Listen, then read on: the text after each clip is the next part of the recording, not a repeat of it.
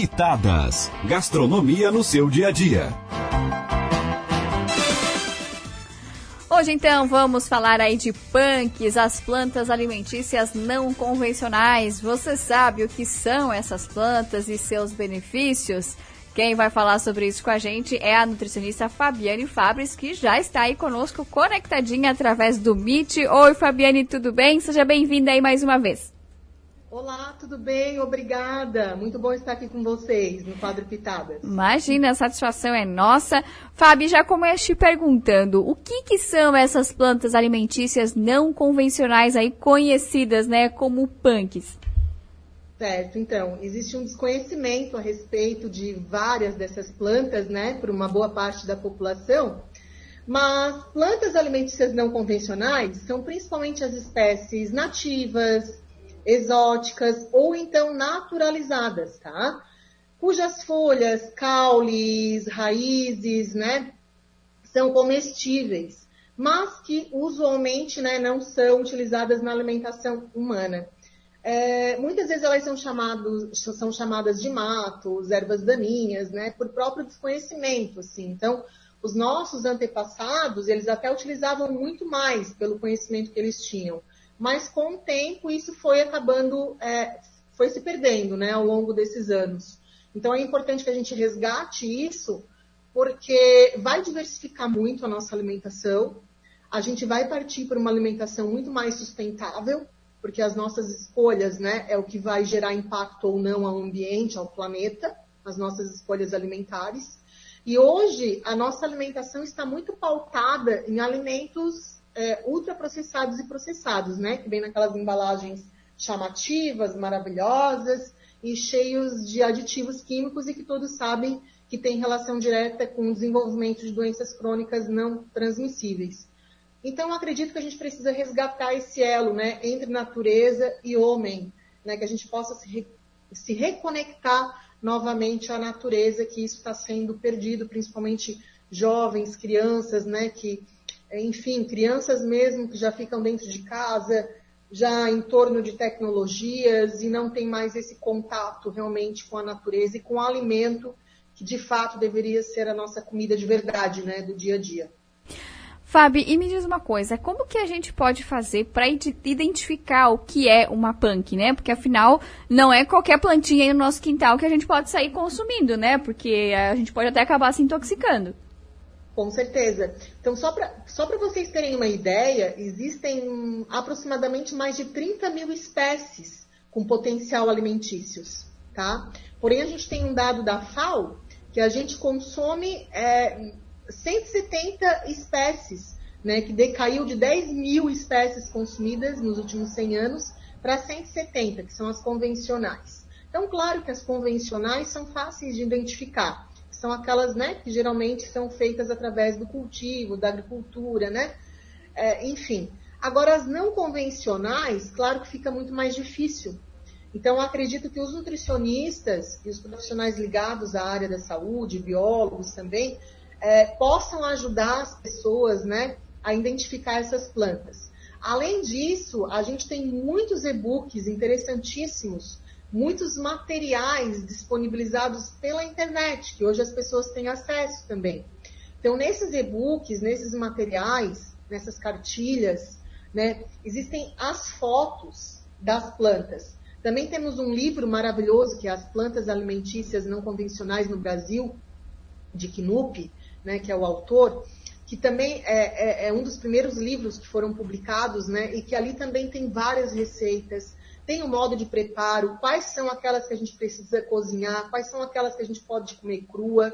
Mas eu acredito que esse movimento, junto aos nutricionistas, né, inserindo nos próprios cardápios, inserindo nos restaurantes, inserindo, enfim, né, isso vai acabar se tornando um pouco mais conhecido. Então, a educação alimentar e nutricional, nesse sentido, ela também vai ser uma ferramenta muito importante para que as pessoas entendam que a alimentação ela pode estar mais perto da gente do que a gente imagina, né? E preservando a nossa biodiversidade, que é o mais importante, né? Então, não desmatando é, e conhecendo aquilo que a gente tem no nosso quintal, na nossa casa, isso vai ampliar uma variedade muito maior de alimentos e além de nutrientes, além de compostos bioativos, substâncias nutracêuticas, sem a necessidade de a gente estar utilizando suplementação, né? Porque o que, que acontece hoje? As pessoas têm uma alimentação muito processada e ultraprocessada, sem essa comida de verdade, e acabam ficando com carências nutricionais, com doenças crônicas, né, como diabetes, hipertensão, desenvolvimento de alguns tipos de câncer.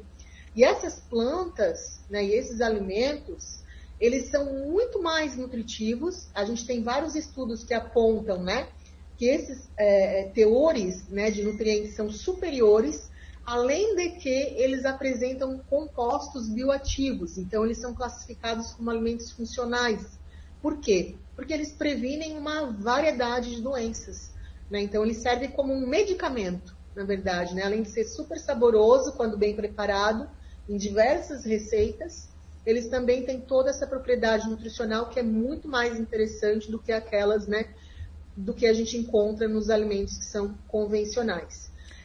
E também é, é, importante ressaltar que partes de alimentos convencionais, tipo, por exemplo, folha de, de chuchu, folha de é, é, abóbora, é, enfim, partes, banana verde, por exemplo, que é, é, são alimentos convencionais, mas também são considerados punks, né? Então, muita gente não sabe disso, mas também são consideradas por serem partes não convencionais usualmente consumidas, né? Então também são consideradas. Mas esses materiais hoje em dia, com as fotos e com todo o modelo que a gente tem, tem até aplicativo no celular que a gente pode baixar que faz o reconhecimento das plantas, né? Então Ô, Fabiane, é, fica muito mais fácil. Eu fui uma que comi muito a flor da abóbora empanada na, na minha infância. E olha, fica uma delícia. Fica deliciosa.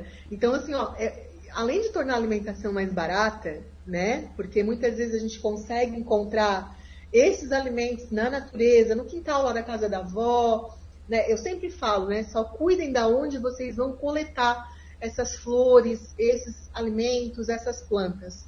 Por quê, né? A gente sempre tem que observar se o local ele está longe do, do movimento de carro, que tem muito monóxido de carbono. Claro que as plantas é, alimentícias não convencionais, elas nascem de forma espontânea. Então a gente encontra até no meio de calçada, tá? Por exemplo, dente de leão, quem nunca já viu, né, no meio de calçada?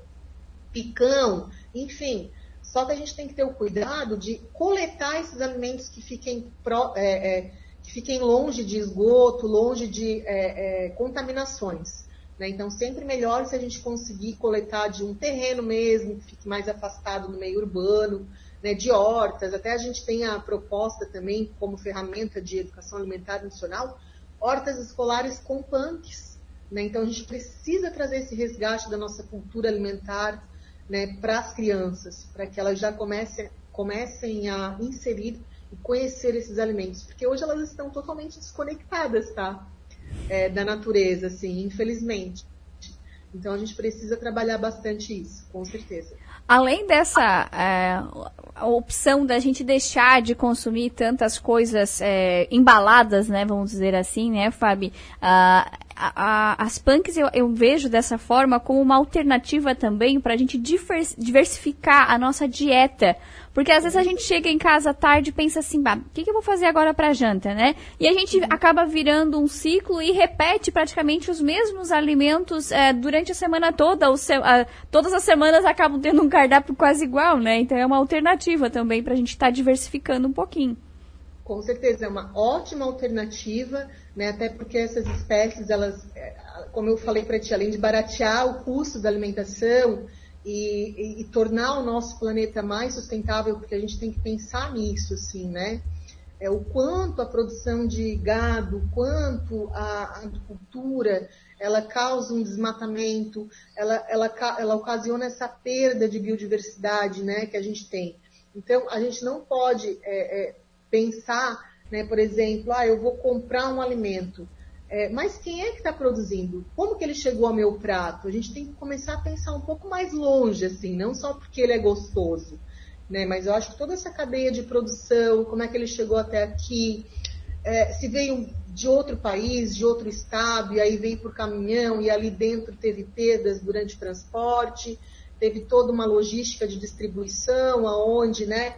Foi gerando monóxido de carbono ao longo desse caminho. Então, essas cadeias curtas, né, isso tanto vai ser benéfico para mim, porque eu vou estar ingerindo um alimento mais fresco, e tanto para o ambiente. Então, dessa forma, a punk, as punks, né, por toda a sua divers, é, diversidade, é, versatilidade, variedade de nutrientes, são perfeitas uma alimentação adequada, saudável, ambiental e culturalmente responsável. Né? Então, é uma responsabilidade. Né? Eu sempre digo que comer é um ato político, né? porque a gente vota com o nosso garfo de quem que eu vou comprar, por que, que eu vou comprar daquela pessoa. Né? Por isso que a gente sempre orienta, né? Comprem de feiras locais, agricultura local, né? porque a gente está incentivando o desenvolvimento socioeconômico da nossa região, a gente está estimulando a segurança alimentar e nutricional do nosso município. Então, poxa, a gente às vezes só pensava no alimento, na nutrição, né? Só na questão nutrientes. E hoje não. A gente precisa entender de todo esse caminho, né? Que ele percorre até chegar nos nossos pratos, que é muito, muito importante. E são super deliciosos, como você falou, né? Dá para fazer muita coisa. Eu realmente, assim, nas minhas aulas, né, que eu ministro aula na Unesc, é, sempre, sempre incluo as punks, os acadêmicos adoram. Nas ações comunitárias que a gente faz, a gente sempre faz também receitinhas, né, com punks, as pessoas amam, porque são alimentos que são fáceis de encontrar, né? Então, claro que não vai ter no mercado, muitas vezes não vai ter no, no, nas grandes redes de supermercados, mas talvez aquele agricultor ele tem em sua casa. E aí você conversando com ele, ele pode trazer para você, né? A gente tem as feirinhas aqui da região, aqui da, de Criciúma mesmo, que muitos já comercializam né, esses alimentos, essas punks. Então, claro que muitas vezes vai ser difícil encontrar em grandes redes, mas nós temos, né? Nós temos inhame, por exemplo, que é uma punk. Né? Nós temos alguns tipos de alimentos que são comercializados em grandes redes de supermercados e que são considerados punks também. Fabi, é, é possível elencar quais são as punks aí mais nutritivas e como que a gente pode fazer para otimizar a questão do aproveitamento nutricional delas, né? Porque como eu usei ali o exemplo da, da flor da abóbora frita, fica saborosíssimo, mas a gente sabe que fritura também não é tão indicado assim. Então eu queria ouvir de ti aí o que que são, uma, o que que são as melhores aí, se é possível elencar, né? E como otimizar a absorção desses nutrientes. Então, a, quando a gente vai pensar em fazer as punks para comer, né, duas coisas são importantes. Primeiro, saber como classificar, né, se ela é comestível ou não. Então, para isso, a gente tem esses materiais que já nos informam, ilustra, que já ilustram né, as fotos para que a gente possa ter certeza. E segundo, é que algumas podem ser comidas cruas e outras apenas cozidas, né, cozidas ou que passem por cocção. Não tem problema, uma vez ou outra a gente comer uma fritura, desde que não seja todos os dias, né? Então eu sempre falo isso. É, tudo é o equilíbrio, né? E também que você faça é, num óleo de boa qualidade, que não reutilize o óleo, enfim. Mas as mais conhecidas é que a gente tem vários estudos que apontam quais são as que as pessoas conhecem mais. Dentre elas, a mais conhecida e que se tornou muito popular é a Ora Pronobis. Né? Então, ora pronomes todo mundo conhece, né? todo mundo sabe dos seus benefícios, enfim, é uma das mais conhecidas. Aí a gente tem algumas que são mais regionais, por exemplo, aqui do sul do Brasil temos a capuchinha. A capuchinha é uma flor alaranjadinha que fica super saborosa fazendo omeletes, até para utilizar em suco verde, que fica, ela tem um sabor mais é, ácido, né, mais puxado pro, pro ácido, assim. Então fica muito saborosa e ela é muito rica em luteína. Então ela faz muito bem para a questão da visão, né? É, a luteína também é um antioxidante, anticancerígena. Então, assim, todas elas, se eu for falar para ti qual a mais nutritiva, uh, enfim, cada uma delas tem uma substância, tem um composto funcional importantíssimo. Né? Por exemplo, a Ora Pronobis, ela tem mais proteína do que a carne, por exemplo. Né? Então, e proteínas de alto valor biológico, aminoácidos essenciais, que são aqueles que a gente precisa obter pela dieta. Né? Então tem, temos várias, temos também o almeirão roxo, que nasce bastante na nossa região, a, a, até mesmo a, o coração de bananeira, né? Não sei se você já ouviu falar também, já. mas eu gosto muito porque ele se assemelha muito ao palmito, né? Então, coração de bananeira, a gente consegue fazer quiche. Eu até hoje ia mandar uma receitinha de caponata, mas deixa para próxima. Caponata com coração da bananeira. Só que, claro, a gente precisa aferventar duas até três vezes antes para tirar aquele resíduo amargo. Então, o preparo, saber preparar também é importante. Aí você falou também que comeu as folhinhas, de, as flores de abóbora empanadinha. Um que fica gostoso assim também empanadinho é o peixinho. Não sei se você já ouviu falar, que ele tem o formato, a, a, folhinha é em formatinho de peixinho mesmo, por isso que tem esse nome, e o sabor muito característico também. Então fazer empanadinho também fica muito interessante, fica muito gostoso. Né? Então é como eu disse, você não está tendo uma alimentação ultraprocessada todos os dias, ricas, rica em açúcar, né? Você está tendo uma alimentação equilibrada. Então incluir eventualmente uma fritura sem problema. O problema é quem já tem uma alimentação desregrada, vamos dizer assim, rica em ultraprocessados, gorduras, sódio, e ainda come fritura. Né? Então é isso que as pessoas têm que entender, que a nutrição é o equilíbrio. Né? E quando eu como comida de verdade, eu tenho o prazer de comer de tudo, mas não em excesso. Né? Ô, Fábia, tu falou aí do peixinho, né? Até inclusive a nossa colega aqui, a Emília, tinha me pedido para te perguntar se esse peixinho aí realmente tem gosto de peixe. Então, tem Sim. mesmo. Então, quem quiser tem. uma alternativa. é muito legal, gente. Então, os veganos, né, eles também acabam optando, né, muitas vezes por essas plantas, enfim, porque realmente sai, né, de toda aquela parte de exploração animal e entra na parte vegetal mesmo, que é aquilo que a gente tem que preservar e se conectar, né? Se a gente for pensar na nossa alimentação ao longo dos tempos, na pré-história, por exemplo, o homem era muito mais conectado à natureza, né? Ele era coletor, coletava frutos, raízes, né? Não tinha toda essa industrialização de alimentos. E aí, claro que não se tinham doenças crônicas naquela época, né? É, e a gente precisa se reconectar, né? Tem até alguns estudiosos aí que é, estão é, analisando assim essa questão de, de, das próprias crianças, né, que se desconectaram, até tem um nome, até não, não me recordo bem, até tem um nome para essa patologia, que é quando as crianças é, se distanciam muito da natureza. Então a gente precisa, né, até tem um documentário muito interessante que é o Muito Além do Peso, e que aí eles questionam as crianças. Por exemplo, eles mostram uma batata para elas, uma batata in natura. Elas não sabem o que, que é. Ah, beterraba, é laranja, elas não conhecem a batata.